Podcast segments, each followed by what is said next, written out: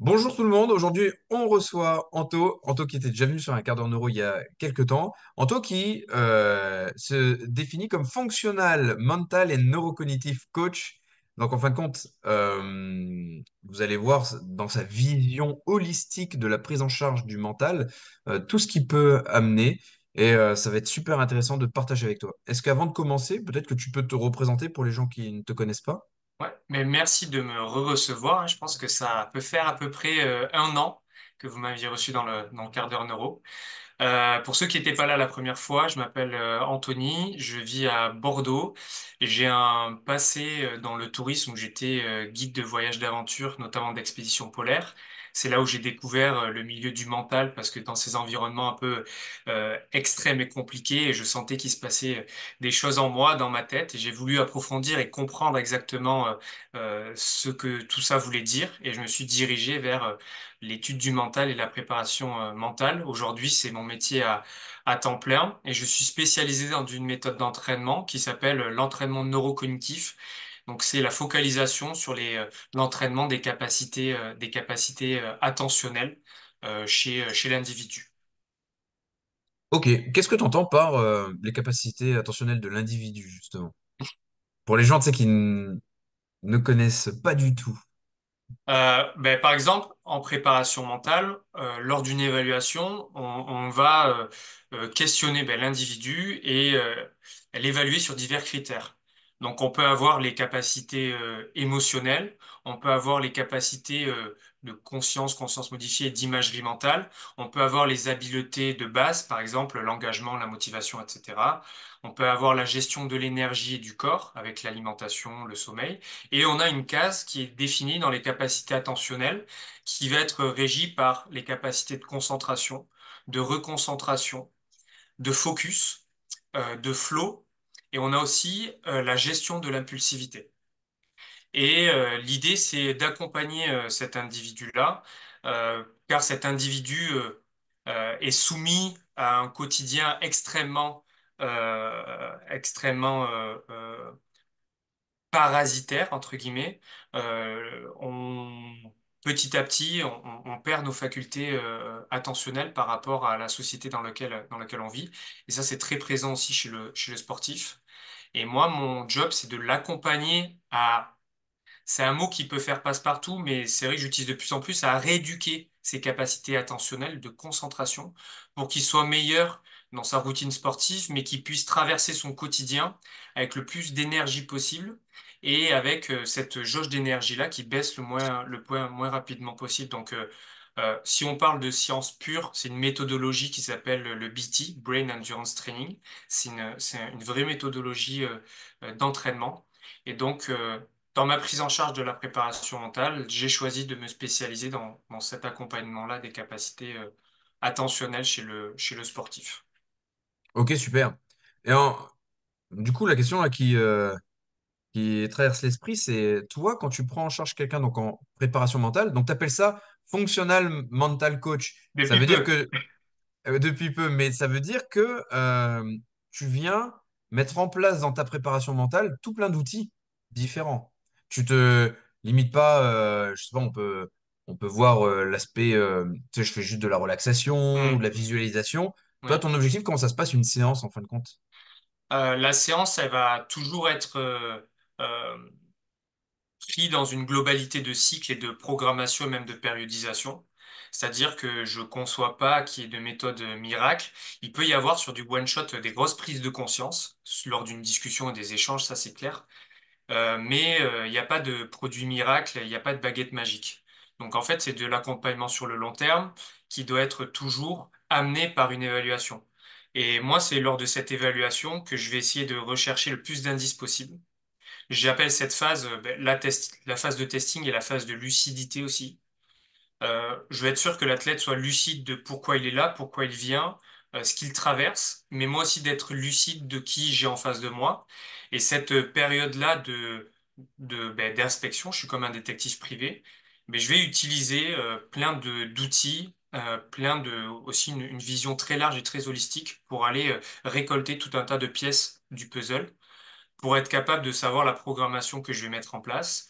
Et dans cette vision un peu fonctionnelle euh, euh, que j'ai, que dans le corps humain, tout est lié, tout est interconnecté, tout est en mouvement, mais je vais aller poser des questions sur euh, l'alimentation, le sommeil, sur tout un tas de, piliers qui pour moi sont, importants pour comprendre qui j'ai en face de moi, savoir les déséquilibres et les grains de sable dans l'engrenage qui peut, peut y avoir. Et avec cette vision un peu labo-RNPiste, euh, passer de la, passer de la survie euh, à la, à la performance.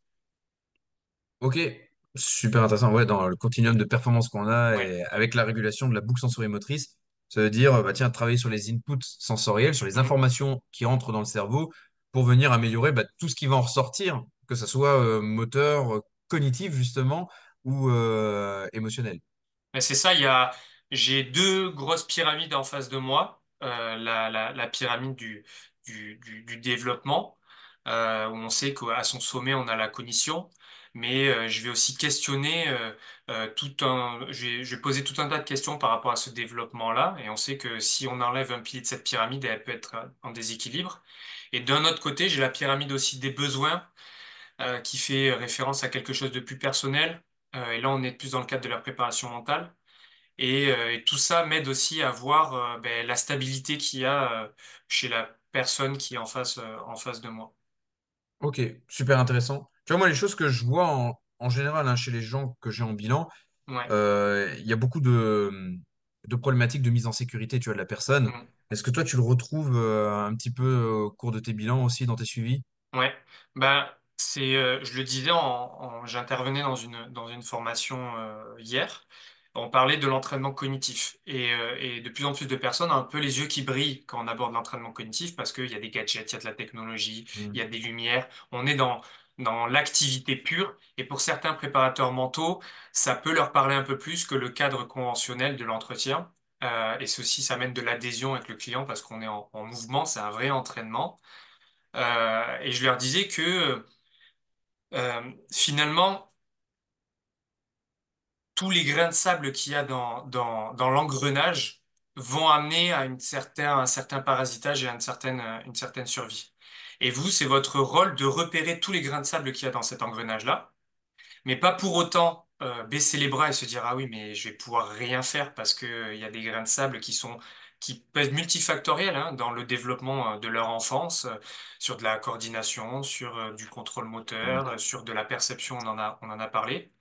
Mais de pas s'arrêter parce que nous, en tant que préparateurs mentaux, on va planter des graines et c'est sûr que peut-être qu'il n'y aura pas d'effet et qu'on peut passer un an avec euh, euh, notre, cet individu-là, notre athlète, à ce qu'il n'y ait aucun effet sur les outils, les exercices qu'on va mettre en place parce qu'il y a trop de grains, de grains de sable dans l'engrenage. Mais ça ne veut pas dire que les graines qu'on a plantées, elles tissent pas des racines, c'est juste qu'elles germent pas.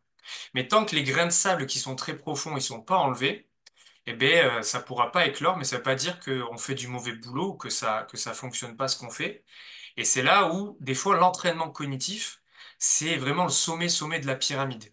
Et tant qu'il n'y a pas cette, cet équilibre-là qui va être, qui va être amené chez la personne, un équilibre au niveau du système nerveux, émotionnel, mais d'aller euh, travailler sur des exercices complexes, euh, même en- sur de la cognition, ben c'est c'est la finalité, quoi. Parce qu'il y a de la, de la rééducation en retour à l'équilibre qui a, qui a à faire. Donc, euh, moi, ce que je vais montrer aussi sur mes réseaux, ça peut être la finalité d'un accompagnement qui a été euh, de la prise en charge jusqu'à retrouver un équilibre. Et quand je retrouve cet équilibre, je me dis, OK, maintenant on peut se lancer dans de l'entraînement un peu plus euh, pratique dans le neurocognitif sur les capacités attentionnelles. Ouais, c'est intéressant parce que bah, tu me parles de plein de notions et moi je me rends compte qu'en fin de compte, bah, chez l'enfant, on arrive facilement à aller voir ces Mm, problématiques euh, cognitives, tu vois, euh, ces problèmes d'attention, de perception. Euh, l'adulte, j'ai l'impression que lui, il les perçoit moins, tu vois? Euh, comment tu arrives à faire prendre conscience à l'adulte qu'il faut vraiment travailler là-dessus? Parce que tu vois, il va venir te voir, il va dire ben moi, je manque de confiance, ou moi, j'ai une problématique sur mm. euh, mon activité sportive, je veux l'améliorer, tu vois, je veux améliorer peut-être une routine euh, pré-compétitive, je veux peut-être améliorer une phase technico-tactique, tu vois, enfin bref, par la préparation mentale. Et comment il peut, il peut prendre conscience finalement que ben, il y a aussi des problématiques cognitives qui entravent euh, ses capacités? Euh, les gens, sur les problèmes attentionnels, j'ai la sensation que euh, les gens s'en rendent de plus en plus compte. Avec le Covid, on a beaucoup parlé de santé mentale, donc les gens ont eu des phases un peu d'introspection et essayé de réfléchir un peu à, à eux-mêmes, avoir des, des réflexions un peu plus profondes. sur leur existence. Et là, on change aussi un petit peu, on va plus sur les capacités attentionnelles.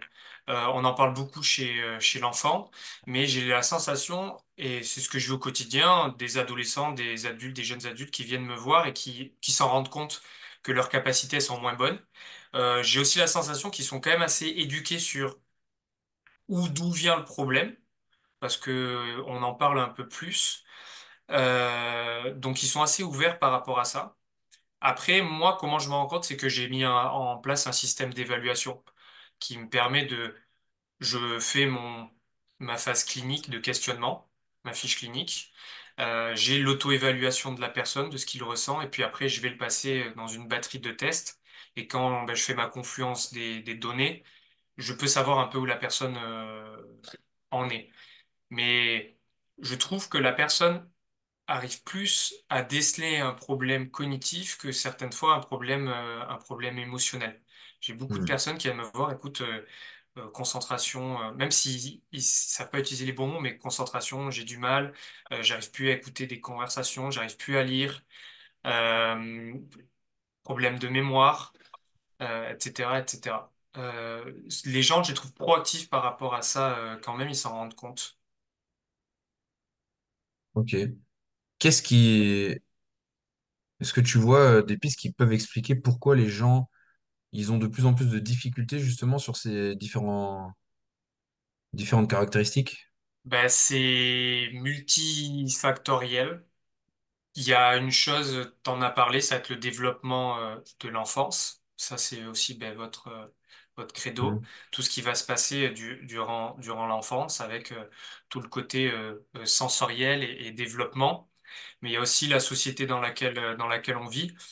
Euh, cognitivement, euh, normalement, euh, l'environnement est, est- doit être assez riche de défis, euh, de tâches, de stimulation pour nous éveiller à notre juste valeur et nous faire traverser notre, notre vie pour que notre cognition, euh, se passe, se passe bien et qu'on soit des êtres intellectuellement, euh, développés, sociaux, etc. Euh, maintenant, le problème, c'est qu'on est surstimulé alors, on est surstimulé de la mauvaise, de la mauvaise manière. Euh, nos, nos, nos stocks de, de, de, de récompenses et tout ça, c'est très, très chimique, Mm. euh, sont mis aussi à rude épreuve par rapport à notre consommation de l'in- de, de, de l'information. Et tout ça, euh, tout, tout, tout ça mis dans un shaker, entre guillemets, va, va nous affecter et va affecter notre côté très archaïque. Parce que, ben, on- euh, quand on- et vous le dites bien, quand, quand on est l'enfant, euh, s'imagine être, euh, être dans la, dans la jungle, dans un environnement très Ouais. primaire. Et là, c'est une bombe de sensorialité, de surstimulation, et tout ça nous affecte déjà de base. Et, et en fait, on n'a pas de code de la route, de bonnes pratiques d'utilisation de la technologie, euh, des téléphones, et de Mm. comment on, on doit être dans le quotidien. Et tout ça, tout ça nous affecte, et c'est un- et c'est une, c'est une, une sorte de drogue invisible euh, aussi. hein. Moi, on a trop d'informations de ce qui est pas bon et pas assez d'informations sur ce qui devrait être euh, Hum, c'est un petit peu meilleur. Ouais, j'y réfléchis beaucoup, tu sais, parce que ça fait un peu plus d'un an maintenant, j'ai un chien. Donc, je le promène quand même à peu près deux heures par jour. Et quand je marche, je suis passé à plusieurs stades. hein. Le stade où je suis quand même hyper connecté à mon téléphone, bah, parce que si mon téléphone, c'est un petit peu, euh, c'est un autre travail, tu vois. Ben oui, euh, nous, tout- toutes les sollicitations viennent de là, quoi, tu vois. Et, euh, et maintenant, je suis passé à une, à une phase où je regarde plus du tout mon téléphone quand je, quand je vais me promener. Je profite plus de, des paysages. Et, euh, et puis, tu sais, il y a cet émerveillement du paysage aussi. Et les gens peut-être l'oublient. Alors, en ce moment, nous, chez nous, il, il a beaucoup neigé. Et donc, revoir les paysages euh, sous la neige, marcher dans la neige, je trouve ça tellement euh, jouissif, tu vois. Et, euh, et j'ai l'impression qu'on se déconnecte de ça. Et tu vois, je, c'est marrant, il y a un nouveau réseau social hein, où euh, je poste de temps en temps, là c'est Threads. Ok, oui. et aujourd'hui, je me, je me faisais un constat, je me dis, euh, bah là il a neigé. Il neige, il n'y a personne dehors. Hmm. Tu vois? Pendant deux mois, Là, en octobre-novembre, il a fait quasiment que pleuvoir. Mais là, c'est partout en France, hein, tu vois, c'est pas que dans l'est de la France. Je voyais personne, tu vois. Et en fin de compte, les seuls moments où je vois des gens dehors, quand je promène mon chien, c'est quand il fait beau, quand il y a du soleil. Mm. Donc ça voudrait dire que pour être en santé, ben on, il faut qu'il fasse beau. Tu vois, c'est quand même Mm. triste. Et en fin de compte, on ne se connecte plus du tout aux différents éléments à la nature, etc. On reste dans un ultra confort quand, euh, ben, quand les conditions climatiques ne nous correspondent pas. Et là, il a fait, allez, moins 4 degrés au minimum, tu vois, euh, ces derniers jours. Et les gens, ils sont tous, euh, oh, il fait froid, oh, c'est insupportable. Ouais, on est en- on est dans l'est de la France. Mm. Euh, moi, mon enfance, il faisait moins 25. je dis mon enfance, mais jusqu'à il y a encore euh, quelques années en arrière, il faisait moins 25 degrés, tu vois, à cette période de l'année. Mm. Là, moins 4. On n'a plus, on a plus de, de phénomène, tu sais, de résilience par rapport à ces situations-là. Ouais. Et du coup, on perd sur toutes nos capacités, je trouve. Tu vois? Mm. On est dans l'ultra confort, on se berce dans le confort. Euh, on est On fait les choses, mais euh, qu'en fonction de, bah, des conditions climatiques et si ça nous arrange.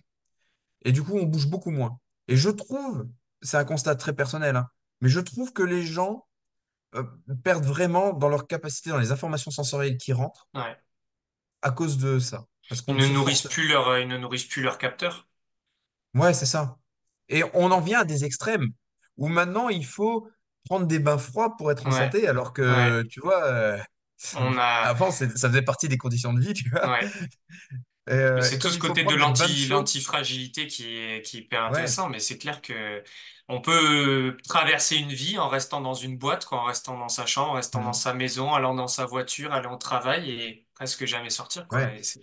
Avec sa clim réversible, c'est qui va te ça. produire du frais l'été et du Et le chaud. sol, euh, le sol chauffant aussi. Ouais, le sol chauffant. Mais c'est génial, le sol chauffant. Mais euh, j'avoue que euh, voilà, on, on part de cette zone de confort. Et, et du coup, j'ai l'impression qu'on vient même vers des extrêmes où les gens, il faut absolument qu'ils fassent des bains froids ou qu'ils Hmm. marchent dans la neige pour aller mieux, etc. Alors que tout le monde n'a pas besoin de froid. Là, au dernier séminaire qu'on a fait, On a dit à tout le monde, allez, on, on fait un test d'output. On a fait un test. euh, on faisait deux tests euh, de mobilité Ouais. pour faire un avant-après. Et je leur ai tous dit, bah, il faisait froid. Tu vois, on était euh, en octobre et chez nous, il commence déjà à bien faire froid. Et je sais pas, il y avait une. bah, il faisait frais. Je crois qu'il avait un petit peu gelé le matin là. Et je leur dis tous, allez, on se met pieds nus et on va tous marcher dans les rangs. Et après, on fait des tests de mobilité. Il y en a qui avaient gagné en capacité et d'autres qui avaient perdu. Et donc, l'idée, c'est de se dire, mais tout le monde n'a pas besoin du froid. Tu il y a des gens, ils ont besoin peut-être du contraire, c'est peut-être plus le chaud qui, en fonction de du cerveau gauche, cerveau droit, etc. Et donc, euh, on en vient pour sa santé à aller vers des extrêmes qui nous poussent à aller soit vers le froid, soit vers euh, Hmm. certains vers les saunas, mais tout le monde n'a pas besoin de la même sollicitation.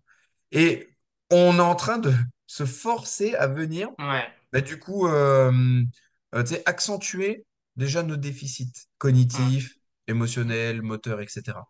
Et je trouve voilà, que c'est un petit peu dommage. euh, Ouais. euh, d'en venir jusque-là euh, plutôt que de se reconnecter. Bah, Comme tu l'as dit, hein, c'était la base de la pyramide, développement perceptivo-moteur, nourrir et sa sensorialité. On n'est pas obligé d'aller que, comme tu as dit, sur la température, le froid, juste s'émerveiller, les odeurs, les bruits, etc. Et, et comme je le disais, pour moi, le meilleur entraînement attentionnel et de base qui coûte rien à mettre en place, c'est tout ce qui est les, le côté mindfulness, instant présent, méditatif. Et, et ça, les gens sont, sont plus sur de la méditation pour se donner bonne conscience et rentrer aussi dans un, dans une sorte de mode, mais pas vraiment comprendre ce qui est euh, l'émerveillement aussi de l'instant, de l'instant présent. Alors ouais. que les, le, l'apport de la méditation sur les capacités attentionnelles, déjà, de un, nous permet de voir tous les dégâts qui ont été faits et, euh, et a des vertus euh, incroyables parce que la méditation peut s'appréhender comme un entraînement. Si tu es capable de méditer chez toi avec ton encens, ton plaid dans ton cocon, mais va dehors méditer avec le bruit, la température. Va méditer dans les transports en commun avec la notion de mouvement, de bruit aussi, et t'ajoutes une difficulté à chaque fois. Et c'est un véritable entraînement et ça va rééduquer, entre guillemets, ton, ton, attention. Et ça, ça coûte rien, pas besoin d'acheter telle ou euh, euh, technologie. Et on devrait tous être capable de le faire parce que c'est ancré en, en nous, quoi, ce, ce, ce côté de observation de notre, de notre environnement. Et ça, c'est des routines que tu essaies de mettre en place dans tes suivis? Ouais, Ok. ouais. Comment tu... si tu avais une piste de départ à donner aux gens qui, qui ne pratiquent pas du tout, comment ils pourraient commencer, tu vois? Sur de la, sur ce que je viens de dire sur la méditation, Hmm. euh, mais de, de, faire euh, référence à quatre piliers. Euh, de se dire qu'un outil, euh, il n'est pas jetable. Un outil va être modulable. Donc là, l'outil qu'on utilise, c'est la méditation. Le, le pilier un, ça va être la durée. Et de se dire que finalement, tout ce que les gens font en entraînement physique, on va pouvoir le reproduire sur l'entraînement mental. Le- la durée, il faudra toujours avoir une notion de difficulté. C'est, important parce que la difficulté va amener la progression. Euh, la méditation va être un stress attentionnel parce que c'est assez difficile. Mais on est des êtres euh, extrêmement développés, donc au bout d'un moment, on va, on va s'adapter. Euh, ensuite, il va falloir mettre de la variabilité et de la, et de la, de la variabilité, donc différentes séances. Et le quatrième pilier, c'est d'amener de la sensorialité, comme tu l'as dit, pour stimuler ces, ces GPS-là. Et donc d'une méditation classique, alors là, je parle d'une méditation but de travail attentionnel, parce qu'il peut y avoir des personnes qui, euh, qui vont avoir un courant de la méditation plutôt spirituelle, même énergétique, en disant, mais la méditation ne peut pas être performance ou un entraînement en tant que tel, parce que c'est une méditation, tu peux pas la réussir ou ne pas la réussir. Euh, je comprends cette vision-là, mais la méditation peut être aussi un superbe outil pour euh, utiliser le point de focalisation, qui est l'instant présent. Mais on peut se focaliser sur une bougie, se focaliser sur un objet, se focaliser sur euh, les vagues, juste être dans l'instant présent et de se dire que dès cet outil qui est la méditation, on va pouvoir euh, se créer un programme d'entraînement, 30 séances, et que les séances vont petit à petit durer de plus en plus longtemps, et que je peux avoir avec moi un carnet où je vais faire des points à chaque fois que j'ai des pensées parasites, pour quantifier mon nombre de, de pensées, euh, de pensées parasites qui peuvent être euh, négatives ou même positives et petit à petit me mettre dans de l'inconfort, euh, amener des parasites, des distracteurs pour soumettre mon attention à ce qu'est la jungle urbaine, ou pas urbaine, mais ce qui est la jungle du, de, de- de- de- du dehors, entre guillemets. Parce que ce qu'on va demander, c'est être capable d'être attentif mais dans les milieux où on évolue, et on n'évolue pas tout le temps chez soi, sans bruit, avec le plaid et l'encens pour faire de la, de la méditation. Ça doit être très difficile. euh, au début, je, je dis ça, mais je, je l'ai déjà pratiqué, donc c'est un peu rhétorique, tu sais. Euh, très difficile au début Ouais, c'est dur. de s'a- s'abstraire de- des contraintes, tu sais, qu'il y a. Genre, j'avais, j'avais fait de la méditation. Quand j'ai appris ça, c'était avec une personne euh, qui pratiquait la méditation depuis des années avec, euh, bah, avec euh, tu sais, des, des maîtres en méditation Ouais. et qui me disait, mais il faut surtout pas. euh, euh, comment dire, réfuter, tu sais, euh, la pensée qui arrive. Il Hmm. faut euh, la prendre et puis après la laisser partir parce que sinon on Hmm. va faire que penser à ça. Et Ouais, c'est très compliqué de le faire au début. c'est Donc, ça. euh, C'est accepter, la voir comme un, comme un nuage qui passe et puis hmm, le laisser, le laisser passer. Mais euh, ça peut paraître pour certains très spirituel, même perché, mais il y a, y a une- au niveau scientifique, il y a une vraie, euh, une vraie modulation. Il se passe euh, beaucoup de, beaucoup de choses et ça, on peut le mettre en place tous les jours. Mais d'avoir cette vision, ok, c'est, je l'apprends comme un entraînement, je me fixe des séries, de la durée. euh, ben ça fonctionne, ça fonctionne, ça fonctionne vraiment. Et de se dire que je recherche là, je vais méditer pas pour me relaxer entre guillemets ou essayer de m'endormir, vraiment pour me concentrer, un travail attentionnel, c'est euh, c'est extrêmement, extrêmement puissant. ok. Bah écoute, c'est super, un super échange. Je pense qu'on a fait plus qu'un quart d'heure, mais c'était vraiment intéressant. Euh, là, si maintenant euh, les gens voulaient te rencontrer, te voir, te suivre, bon, ne le suivez pas dans la rue, ça serait bizarre, mais ils pourraient aller où? Euh, sur euh, mon Instagram, c'est le média où je poste le plus, euh, Anthony Lespade. Et après, le site sort bientôt, anthonylespade.com. Et cette année, je développe les formations et les séminaires. Donc, il y a des dates, c'est un concert, mais qui peuvent arriver autour de, autour de chez vous. Yes, c'est super. Je sais que Romain, en plus, il voulait venir te voir à un séminaire, mais on était nous-mêmes en séminaire. Donc, il n'a pas pu venir. Il était dégoûté parce que c'était juste à côté de chez lui en plus. ouais, Et, euh, mais bon, voilà, de toute façon, on, on se recroisera, c'est sûr. ouais. Merci beaucoup, Anto. Merci à toi. À bientôt. Ciao, ciao.